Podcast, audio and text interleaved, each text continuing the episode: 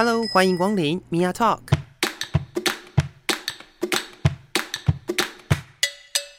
每个人都是有趣的书，有着独一无二的故事。一杯咖啡的时间，与你分享生活点滴。Hello，各位亲爱的朋友，我是 Mia。今天我们在节目当中呢，为大家邀请到的是龙华科技大学的李文梅副教授。老师好，Mia 好，各位听众朋友大家好。哇，真的邀请老师到节目当中来，真的是会非常的紧张。哎、欸，你紧张什么？你等下应该是我紧张哈，不是你紧张。我很紧张耶，因为我都会觉得说，哦，有老师要来，就是会。就是面对老师都会很紧张，就跟我第一次联络老师的时候一样，都会觉得跟老师跟老师讲话就会啊，好像很紧张这样。就就是如果听众朋友们觉得我语无伦次的话，就要包涵一下。哦，我我我也很害怕人家对老师是觉得害怕跟紧张的，同样是人嘛，同样是人，对不对？好，OK。今天邀请老师来呢，就特别要想要聊一下哦，就是我们即将进入了这个呃华人最大的节日农历年。嗯。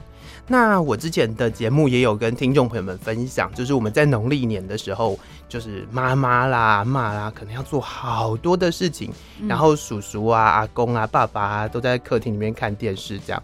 就是 聊一下，大家就是在过年的期间大概都做些什么。那今天特别邀请老师来，我想说就呃聊一点比较不一样的主题。然后我想说，其实现在大家对于呃 LGBTQ 族群都蛮熟悉的，嗯，对。但是回到家之后，那些家人的讨论跟关心，其实也是呃蛮常会呃浮现的。对，嗯嗯、那至少在我自己的家里面，就我自己也有碰过这样子的状况。那就老师的观察，老师有觉得，就是或者是老师的学生里面有没有听到，或者是呃观察到什么嗯不一样的状况吗？嗯，就是关于过年期间，对呀、啊，过年很麻烦呢，我很讨厌过年，其实真的哦。哎、欸，可是我要讲的是，你刚刚问我这个问题，我第一个想到的是。呃，我有个好朋友，uh -huh. 对，他们就是在两年前结婚，嗯、uh 对，男同志这样子，嗯哼，对。可是我觉得他那个过年他们是开心的哦，所以我先讲那个开心的，因为他们就协调说，那我今年要先到谁家，uh -huh. 对，就是除夕前一天先到谁家，然后除夕在谁家。哦、oh，然后接下来就是沿路玩下去这样子，因为他们住台北嘛，是是是，对，然后要回花莲这样子，oh. 对，所以他们是开心的，嗯嗯嗯，然后今年这样子，那明年就再更换，嗯，我觉得因为同婚法通过，然后有看到这样开心的，嗯、所以这是好事，哦，oh, 所以呃，我觉得它有点像是说我们在家里面的一些。呃，算是以前我们承袭下来的一些传统，可能除夕要在男方家过年，初二要回娘家的这种状况，其实就会变成是呃没有没有这个框架了。对，因为他没有框架，所以他们是用协调来的。嗯，对，所以他们是开心的。哦，哎、欸，这也是我没有想到的问题，因为因为你现在某一种的苦恼当中，是啊，是啊，是啊。可是当我看到这个时候，我就觉得哇塞，就是我看他们分享在脸书分享的那个是愉悦的，嗯，对，就是跟彼此的家人，就是哎、欸，比方说除夕前一天先跟甲的家 A, 的家人，对对对对，然后接下来跟 B 的家人，家人吃饭。对、哦，我觉得，然后我就觉得说啊，我好好感动，是他们的家人那个。呃，对待的方式就是，哎，就把这两个男生他们结婚了，都把他当成是自己的儿子。Uh uh. 我觉得那个是愉快的过年氛围哦。是是是，可能是因为我身边有太多的朋友哦，可能呃跟家里出柜啦，或者是呃跟家里面的一些比较不愉快的状况，所以呢，到了过年的这个时间点，因为他们可能在那个时间点他们就离家了，被家里面可能赶出来啊，或什么不谅解之类的。那他们过年的这段期间都会选择去玩，嗯嗯嗯嗯嗯，对，这是比较呃比较另外一个极端的状态，就是。因为过年压力太大了，所以我就干脆不回家，因为会被问，一个是被问是。呃如果没有出柜的会被问说，好，那你什么时候交女朋友，什么时候交男朋友，好，如果是女同志，可是如果是已经半出柜。我所谓的半出柜，就是家人隐约知道，但是不不公开讲，对，就是不敢谈。我觉得这个状 对这个状态是最最惨的，就是家人隐约知道，然后不接受，然后不公开谈。嗯，对，所以过年过节的时候就觉得很紧张啊。然后因为所有的亲戚如果啊还好这三年是疫情，所以大家不碰面，不是吗？是是是。对，可是如果大家碰在一起，大家都会觉得说啊，你什么时候结婚啊？你都已经三十好几了，真的这种问题好可怕。有没有对象？我帮你介绍。有没有 三姑六婆？我帮你介绍啊！我有认识什么同事的小孩，很赞 呐。这种这种这种好可怕哦！这种问题就是为什么现在会有人就是想要做一种呃衣服上面有写什么？比如说问工作多少钱，问感情多少钱？有没有问事？问何事多少钱？因为真的，大家对于这种呃，尤其是华人啊，其实我觉得华人的文化里面的问身家。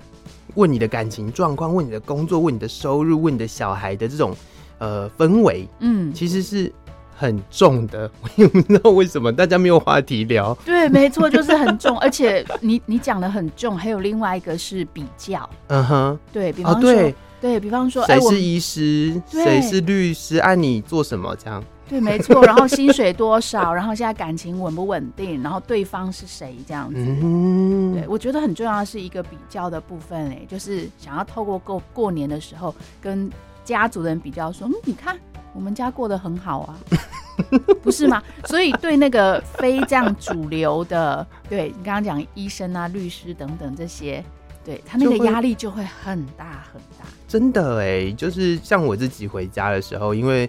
呃，因为算我是最年长的，我这一辈最年长的，嗯，对。然后呢，呃，大家就会开始聊说，比如说谁做什么工作，谁做什么工作这样子。然后，然后聊到工作的时候，我的工作听起来又好像还好，嗯。然后其他人呢，可能呃，就是有有人是什么什么医师啊，有人在做警官呐，啊，哦，然后，嗯，然后可能，哎，可能还有一个什么，比如说一个堂弟在念研究所。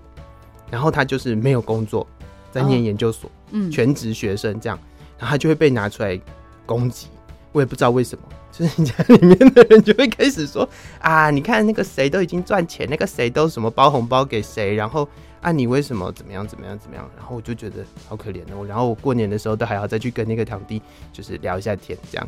哦，那你还不错，你这个堂哥，因为你是最大，称为叫可能是家族的长孙，对不对？对，最大的。对啊，你还会觉得哎、欸，去去跟这个堂弟就是聊一下，他一下聊一下，对对对对对，对你还蛮贴心的，这是习惯了。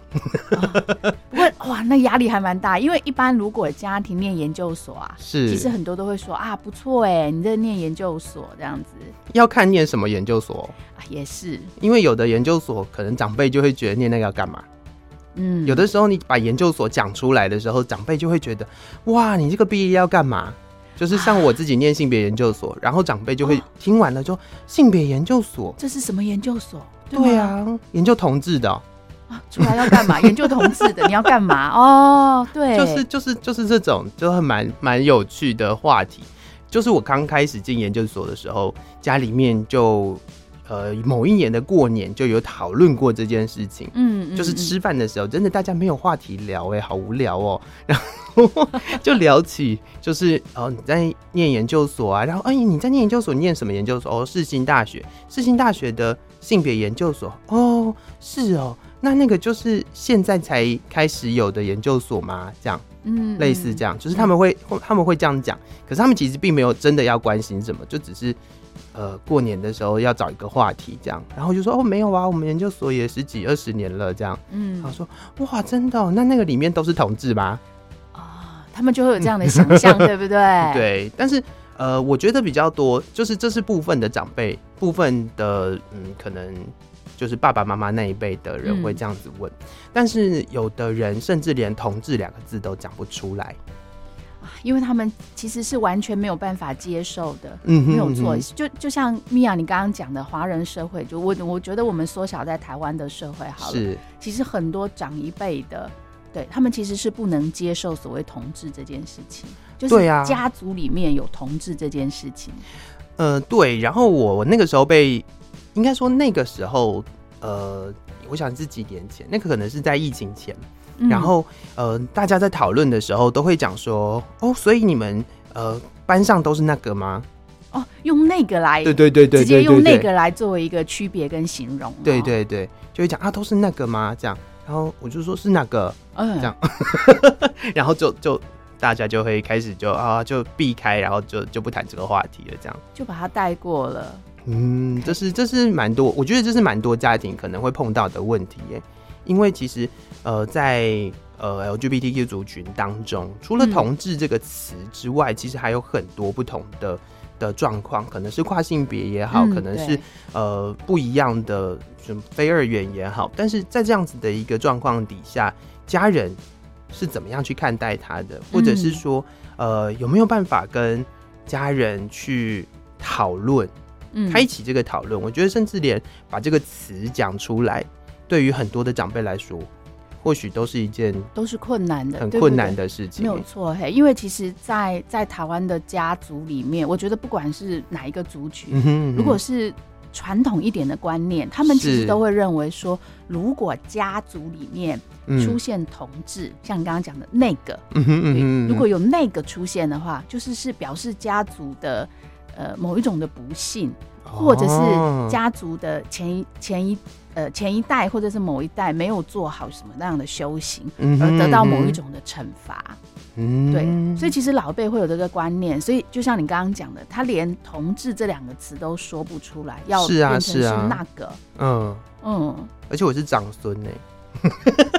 对呀、啊，这 好，你更挑战了你们家族的某一种的 的信念，因为长孙，长孙其实有某一种的地位，长孙其实有某一种的压力。对对，就是就是我不晓得哎、欸，就是这件事情从我出生到现在，其实都一直存在的，就是那个所谓长孙的压力。嗯，对，但是呢，有很多事情就是可能。就像老师刚刚提到的，就是大家都不太谈，嗯，不太敢谈，对。然后一样过年过节的时候回去，还是会有人问说：“哎呀，有没有交女朋友啦？”还是会有人问这样子的问题，还是会问嘛，对不对？对对对对对，就这个问题还是会重复的在出现，然后就会觉得，哎，压力好大哦。这的确是很多人过年都说啊，这样压力好大，我不如不要回去。嗯，对，或者是我就很想要逃离。嗯哼，对，或者在那个话题的时候，我可不可以就不要参与？嗯嗯。可是很困难呐、啊，因为假设大家的呃家庭够传统，像我们家就是属于蛮传统的状况，嗯嗯，就是会做一桌菜，然后呢，就是等长辈做好了之后，还要帮大家都打完饭，然后长辈做好了之后。啊长辈夹了，我们才可以开始开动。我们是这样的状况、喔，那真的是够传统。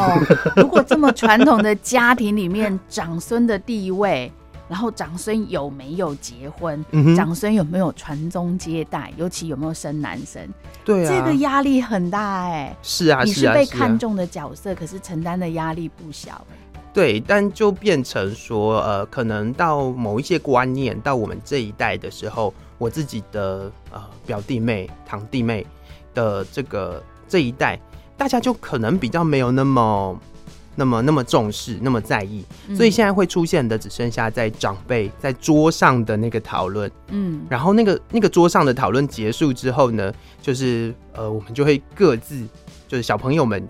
就我们这一辈，就会各自回到、嗯、回到自己的呃房间什么的，就躲起来这样。嗯，各自鸟兽散，就我们会躲起来耶。我们我们会习惯性的躲起来哦。不然其实，在长辈面前，那个压力是不小的，对不对？对啊，对啊，因为长辈，我觉得可能也是因为我们大家会习惯在呃春节这段期间哦，就是回家去看长辈，嗯，然后会会有一个所谓的。呃，团圆的感觉，嗯嗯，嗯，然后在那个状况之下，其实长辈也会希望，我觉得从长辈的角度来看，长辈也会希望去呃了解一下，对。自己的就是孙子啊、孙女啊，平常都怎么样？对。对。对，没错，米娅，我觉得你很棒哎，因为我觉得其实长辈是想要开话题，是。就是想要哇，好不容易看到孙子回来了，或者是呃，就是全家族年轻一代的回来了，然后就很想知道年轻一代现在到底在在搞什么哈，就是他们现在怎么样啊？对，就是工作做的顺利吗？好不好？一方面想要关心好不好，然后一方面我觉得他们也想要知道现在年轻人的。呃工作状况啊，或者是生活状况。是是是是是，对。我觉得这个这个开话题这件事情，其实如果站在可能阿公阿妈的角度去想的话，其实就不会这么有压力。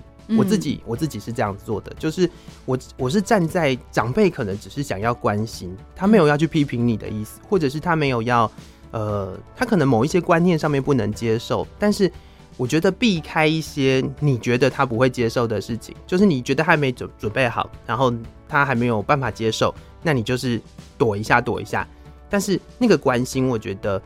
不是坏事啦，嗯，没错，没错，对啊，对啊，但是不过米娅的调整是很快的，对，就是你那种心理自自己的心理建设。但是我觉得有一个蛮重要的因素，是因为我很小就离开家了。哦，对对对，我很小就在外地念书了，所以所以这件事情会让我比较试着去体谅自己的家人，嗯，就会觉得说可能真的很久没有见到面。然后会想要去聊一聊，嗯，对对对。那有的时候你跟他聊太多，他可能一时之间也没有办法接收这么多的讯息，嗯，他只想要知道你过得好不好，嗯，对。对，所以就是大概讲啊还不错啊，怎么样怎么样怎么样，大概讲一讲就好了，剩下的就让爸爸妈妈跟阿妈他们去聊天，这样。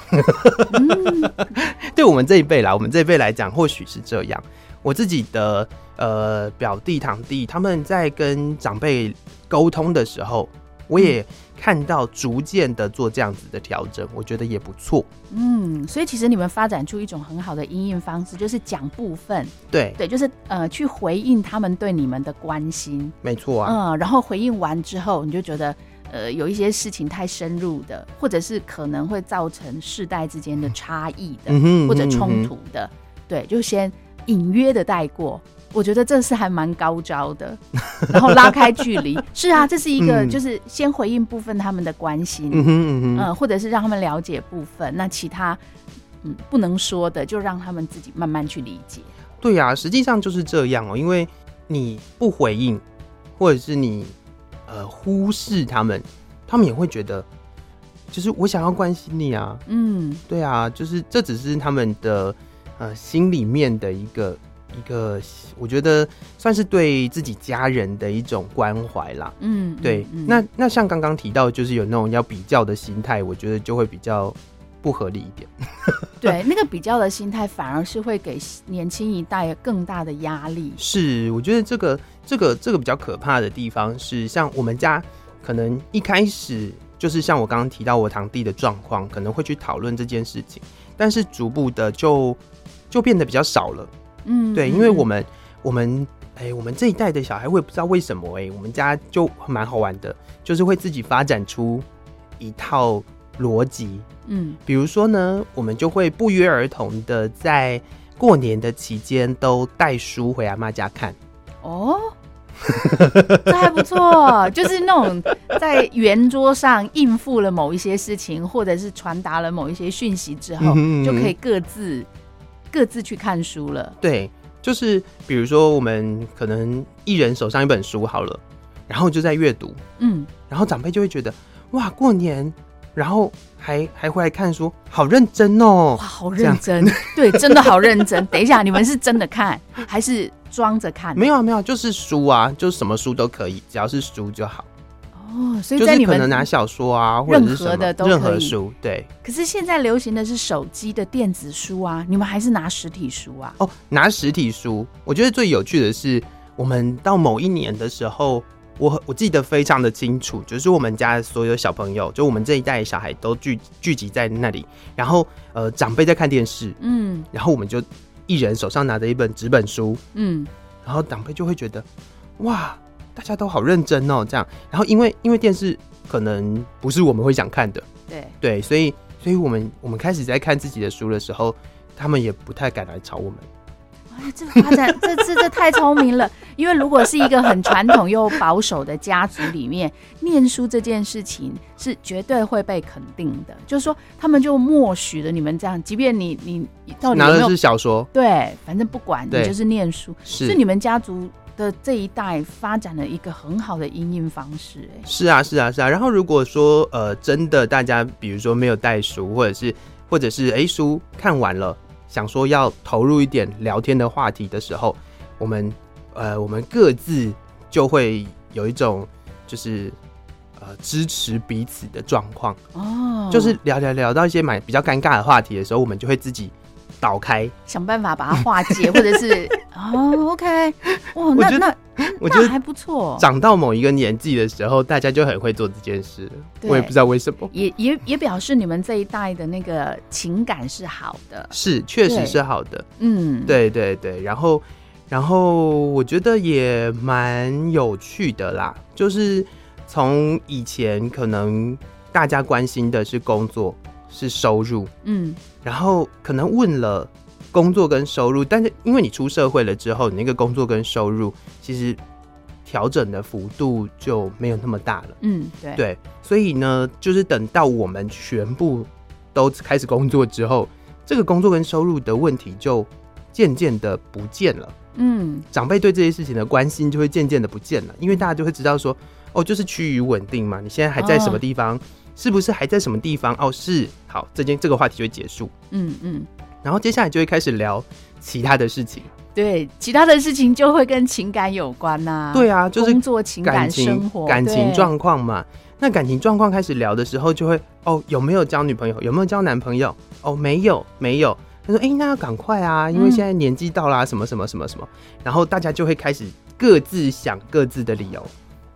啊、oh,，OK，蛮好的，各自想各自的理由，这样子，对对，各自想各自的理由。然后去年的过年，去年的过年，我想一下，我们聊什么？去年的过年，我们比较多的讨论是是养猫这件事情啊，oh, 开始就是现在流行的宠物这件事。对，因为我在去年，我在前年的年底的时候去领养了一只猫，嗯嗯，对。然后呢，呃，我在过年的那个时间点。我在我的堂弟的外套上面发现有猫毛。哦，然后我们就开启了这个话题，嗯，然后就这个话题就就聊了整个除夕夜。哦，这个很赞。然后嘞，长辈们也参与吗？就是开始会有一些长辈觉得，哎呦，不要花钱去养一些就是金生，他们叫畜生，嗯、就是就是有的人会觉得说好像不适合怎么样怎么样怎么样的，然后我们就会开始，我觉得这个话题是属于呃。虽然观念不同，但是至少还可以好好聊的一个主题啊。对，因为呃，猫这件事情或者是宠物这件事情，嗯，所以他们把它们当成畜生。对，可是宠物这件事情是无关乎无关乎你自己的工作，无关乎感情。对，就是聊起来大家都不会是觉得尴尬，而且而且大家聊起来就是都不会。我觉得至少在呃，因为我们大家各自有各自的生活嘛，所以。至少这件事情在聊起来的时候，大家可以激起一个讨论，嗯，然后那个讨论呢，就是又不会让任何人受伤。没错，没错，对，所以我觉得你们的的年轻一代厉害。虽然你会觉得有一些压力，可是第一个是你已经知道，其实长辈是关心的，是。然后第二个，你们发展出很多不同的应应方式。我我现在真的很难想象看书这件事情，就是你看年轻一代都在那边看书，然后如果是我在场，我就会很好奇。比方说，哎米娅，你在看什么书啊？是有看没看？没有啦，欸、我就会有这个好奇。会哦，对吗？会哦，嗯。所以这件事情大概是呃有一次是大家拿了小说之类的去看，嗯，然后看一看大家会聊嘛，就是哦你在看什么这样子。然后当你要准备跟大家聊这些书啊里面的东西的时候，因为有的时候可能假设是小说，你就讲一讲故事吧。那如果不是的话，有些长辈还是会问嘛，就是哎、欸，怎么那么认真？你在看什么？这样子。嗯。嗯，然后我从念研究所之后呢，我就会带期刊回去看哦。然后，嗯，然后期刊的那个标题啊，嗯，就是他们没有办法接受的哦，就是他们会 他们会讨论不起来的标题。哦。就是变成说我在看的东西，他们好，我我我拿给你看了，然后我跟你讲一下这大概是什么，然后你会哦，这不是我知识。范围里面的东西，然后这个话题就会结束。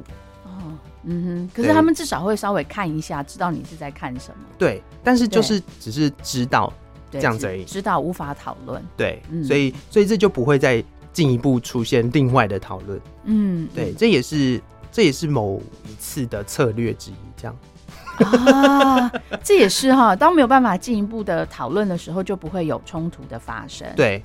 对。然后其实因为我也没有打算要跟他们讨论看的东西嘛，所以就会变成说，哎、欸，那这个时间点就是可以既可以陪伴长辈，但是又实际上如果呃精神状况允许的话，还可以看一点书这样子。嗯嗯，这这也我觉得这是比较呃不一样的地方，是因为我们家的小朋友从小就就呃被怎么讲被教育吗？就是拿书起来看这件事情。嗯，就是不管是我，不管是堂弟也好，表弟也好，表妹也好，我们都是这样。就是我们从小到大的教育，家里面的教育就是如此。嗯，对，所以所以拿出拿书起来看这件事情，变成不会这么奇怪。嗯嗯，因为我相信现在有非常多的家庭都是看手机。对，所以我刚刚才说我好难想象那个画面，因为像在我的家族里面，嗯、哼哼对更年轻的啦，就是他们现在是十几二十出头的，是他们绝对是拿着手机。然后，可是你知道现在很多银发族，他们其实也非常依赖手机啊。他就看到，哎、欸，我那个孙子辈全部都拿手机，对不对？啊，我也敢流行，我也开始划我的手机。嗯、然后长辈划手机更好笑是，他们看到什么影片，嗯、哼他们一定会点开来看，然后就把声音放出来，然后就你知道，全世界就听啊，全世界就听到他在看什么影片，是然后他觉得好看的影片，他就会咚咚咚咚传给所有的人。我觉得现在很多家族的过年是用这个方式，你们居然是看书，然后像刚刚聊话题，我觉得聊话题也很有意思是，是哎，对，有些人就是聊看电视上的某某明星，对，对，对，对，就是不要聊我自己嘛，对，我就聊别的事情或现在发生的。嗯哼嗯哼，那我觉得像猫，哎，这个是很棒，现在很。很夯的年轻人的话题，对啊，就是变成说，我觉得在呃，可能有一些话题，像比如说我们自己可能同志的身份也好，或者是其他你自己觉得在家家族里面比较难去讨论的话题，那用别的方式去呃开启另外的话题，嗯，不要让长辈觉得就是怎么大家都这么冷漠。嗯，我觉得会是一个比较好的处理方式。嗯，对，没错，是是是。那这样子的一个呃讨论，我觉得也可以看得出来，其实我们家真的蛮传统的吧？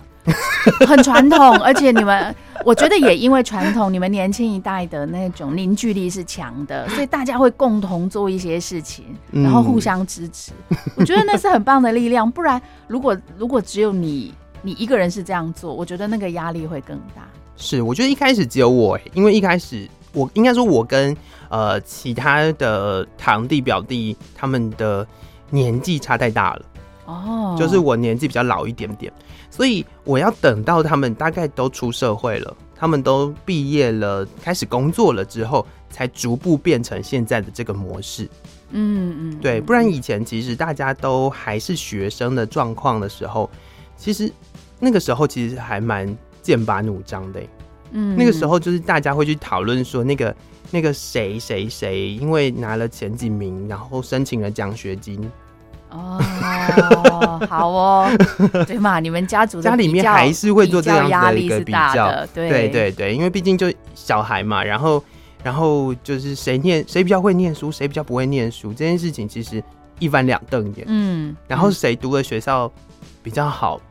谁怎么样怎么样？对呀，这种事情就是会就是会被拿来比较，所以我觉得，如果说今天碰到这样子的一个状况，如果听众朋友对于过年也是这么有压力的话，其实我觉得在某一个时间点之后，嗯，可能真的都要到大家呃开始工作了之后，然后我觉得这个兄弟姐妹的关系哦。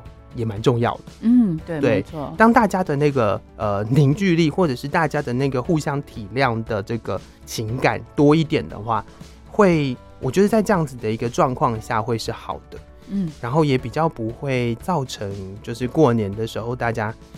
压力很大，然后都很不舒服，不想回去的这个状况。嗯嗯，是是是。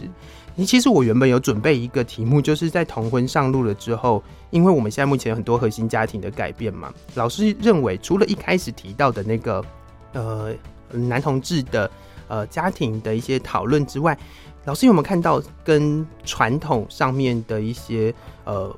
比如说一些翻转啦，或什么，在过年的这一段时间，嗯，我觉得多少其实是有影响的。欸，uh huh. 我觉得那个影响到，比方说是异性恋的家庭，嗯，比方说像我刚刚一开始讲的，哎、欸，他们可以讨论这一次的除夕是要去谁家过，对，那对于异性恋家庭来讲，我觉得有很多的观念。对，他其实是可以不同哦。原来我不一定要怎样，嗯，对，之前都已经觉得说啊，我除夕的时候一定是要在男方家，是，嗯，然后如果不在男方家，回到女方家，因为有一些女方的家庭会觉得，如果除夕夜如果女儿回来会衰，哎，对。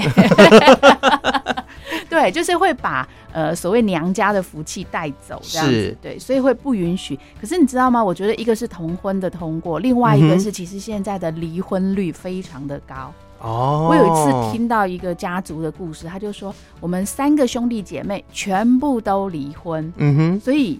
就是除夕夜的时候，就全部都回妈妈家哦。我觉得一个是同婚，让大家思考说，哎、欸，我我其实是可以有一些翻转的。嗯。那另外一个是现在大家对于婚姻这件事情，对，就是离婚率是高的，就是我、嗯、我一定要处在那样子的一个不好的环境吗？我干嘛不让自己过得舒服一点？是。所以很多人就是选择用离婚的方式，然后很多人觉得说，其实我应该要看重的是我的原生家庭。哦，就是回到自己的父母这件事情上面来看，哦，所以其实这个翻转，我觉得是蛮大的，而且这不管是不是同婚的关系哦，其实这样子的一个家庭的组成，我相信现在其实算是多的啦。嗯，嗯不管是离婚的也好，或者是就是单亲的，对，就是因为有一些人现在其实不不倾向结婚。然后他可能有小孩，嗯，对，就是带着一个小孩，但是他没有要结婚，嗯，对，这样子的家庭其实也蛮多的，也越来越多，所以我觉得，呃，同婚也促成了某一种就是家庭多元的。的的可能性，然后你现在去看哦，像我认识的所有的家族，那所有的家族一定都有所谓的单亲的，嗯哼，嗯，然后一定都有离婚的，是。这个在以前的社会里面是不能接受啊，离婚这件事情是非常大的，哦、对，或者是未婚，然后你就有自己的小孩，嗯、可是现在在每一个家族里面都有啊，是。对，虽然不会拿来过年的时候大家说，哎、欸，比较。你你离婚你什么时候离的，然后怎样，你离婚之后拿了多少的，其实，不太会讨论这件事情，对，不会耶。我觉得就是默默的的接受跟承认，嗯、是对，所以我觉得这个这个对对现在的家庭的样子，它变得更多元。是，所以很多人都会觉得说，嘿，家庭传统上家庭就应该要怎么样，应该要怎么样。其实这个应该是会逐步的去改变的。嗯，大家不要就是觉得说，好像呃原本原本没有原本怎么样，就是很多事情呢，很多传统，很多。呃，我们讲的习俗，或者是很多我们认为呃原本就怎么样的事情，它透过呃不管是教育也好，或者是实际上的在这个社会结构上面的一些改变也好，它都是会逐步的来改变的。嗯嗯。然后这些改变呢，有的时候呃会是一个我觉得还不错的一个转变。嗯。尤其是当今天这样子的事情发生了。当呃，实际上像刚刚讲的，就是单亲的这个家庭比较多的状况下，其实我觉得长辈的观念也会逐渐的改变。嗯嗯，他们也会渐渐的，比如说呃，毕竟都是自己的儿子、自己的女儿嘛，嗯、对，他也会希望说，比如说在这样子的一个可能离婚好了，他的哎、欸、有没有？不开心呐、啊，或者是怎么样，还是会倾向用关心的方式去处理这件事情，而不是去指责。嗯，我觉得现在的长辈他们自己也会成长成这个样子。嗯，没有错，对，真的，我觉得米娅讲的很好。其实长辈是需要被呃，他们是需要学习的。嗯，对，所以他们就会因着你的就是自己的小孩的状况而学习不同的东西。没错，没错，我觉得这这是呃，我觉得不用用太太生硬的方式。试着要去教育长辈，有的时候，呃，一部分一部分的讨论出现的时候，慢慢的沟通，嗯，也是一个还不错的方法。嗯嗯，那谈到沟通啊，就是在这个时间点，我觉得也除了关心之外，有的人也会想说，是不是呃，可以在家庭里面造成一些讨论，开启某一些讨论。像我们家可能呃还没有真的要讨论到可能自己的状况或什么的。嗯、那如果今天有呃同志朋友。或者是呃，想要在家里面，嗯，不一定要出柜啦，或许就是开启这样子一个性别的讨论的话，老师会有什么样的建议吗？嗯，如果是真的想要开启这样的讨论，我会建议是先从时事来进行讨论。哦，对，像我觉得之前的公投，就是同婚法的公投，嗯、那一次，其实就让很多家庭是可以讨论的。嗯，对，就是说，哎、欸，你到底要不要同意，或者是不同意同同婚法这样子？然后你就会发现，哎、欸，其实很多长一辈就会说，啊，不行啦，绝对不行啦，那是违反自然的事情啦。对，他说一个人怎么可以不男不女？然后男生怎么可以喜欢男生？女生怎么可以喜欢女生？就是很多长辈他们会把他传统的观念讲出来。嗯，我觉得很棒。然后年轻一代会就说：“哦，这是什么什么世代的想法了啦？现在不一样了啦，现在不一样了啦。”那我觉得其实是可以先从外在的事件跟观念讲起。嗯，可是呃，不要直接说哦，你那什么老古板。是是是，我觉得不要先从批评。是的，是的，就可以讲说啊，现在很多年轻人是怎样，或者说啊，我的朋友啦，嗯，我的朋友怎样？像我就会跟我妈妈说。我很多学生都是啊，嗯，对呀、啊，很多学生他们都是呃同志，男同志、女同志，或者是跨性别的，是对，然后然后他就会听，他说哦这样哦，然后可是他还是坚持他的看法。对，我觉得开启讨论，如果先从一个不是自己的事情开始聊起是好的、欸，哎，嗯，是是比较容易，呃，反正聊别人都蛮好聊的嘛。是啊，啊当然，就像刚刚讲聊猫也很好聊，哎、欸。这个时候就可以讲猫也有同志啊，真的啦，真的很多事情其实其实就是，如果真的想要开几个话题哦，就是从时事，老实讲从时事嘛，好，或者是说可能从别人，就是哎、欸、那个谁谁谁，对。对，那个那个谁谁谁，或者是哎、欸、我一个同事怎么样怎么样怎么样，从这样子的方式去聊去进入，其实呃对于自己来说，我觉得至少它是一个。比较不会这么受伤害的一个状况，嗯，对，对他或许可能你听到了长辈的一些批评，或者是听到了长辈的一些呃你可能不喜欢的看法的时候，嗯，才不会有一种就是啊他就是觉得我怎么样，嗯，对，因为很多时候我们的。呃，心里面的一些伤害，其实都是从这样子的一个地方出现的。嗯，所以如果是聊别人，好像就会比较自在一点。对，会比较好一些。然后聊别人听长辈的一些说法的时候，我觉得不要对号入座。嗯哼，就像我刚刚讲，长辈很多的想法是我刚刚陈述的那样。是是是。可是你不要对号入座，说，哎、欸，那就是在说我。嗯，嗯，那只大家可以想象说，那个就是他们原本的。呃，成长的环境给他的，嗯，那如果现在想要开启这样子的一个讨论的话，其实呢，透过这样子的讨论，可以逐步逐步的去、嗯、呃调整，不能讲一定要改变啦，因为他们都看现在都几十年了，嗯，他们的人生都过这几十年了。那个那个改变其实没有办法到很大幅度，我相信，但是能够开启这样的一个讨论是一个不错的嗯选择，对，没错，尤其是过年呢、欸。为什么我会讲尤其是过年？虽然大家都会觉得，像我自己会觉得过年像在打仗一样，嗯，但是过年就是这么一段时间而已，嗯，然后就离开了，对，就是这一段时间大家开启了这个讨论。接下来可能就离开了，就是大家又各自回到自己的生活，各自回到自己的岗位上。嗯，对，那是不是其实时间说起来也不太长？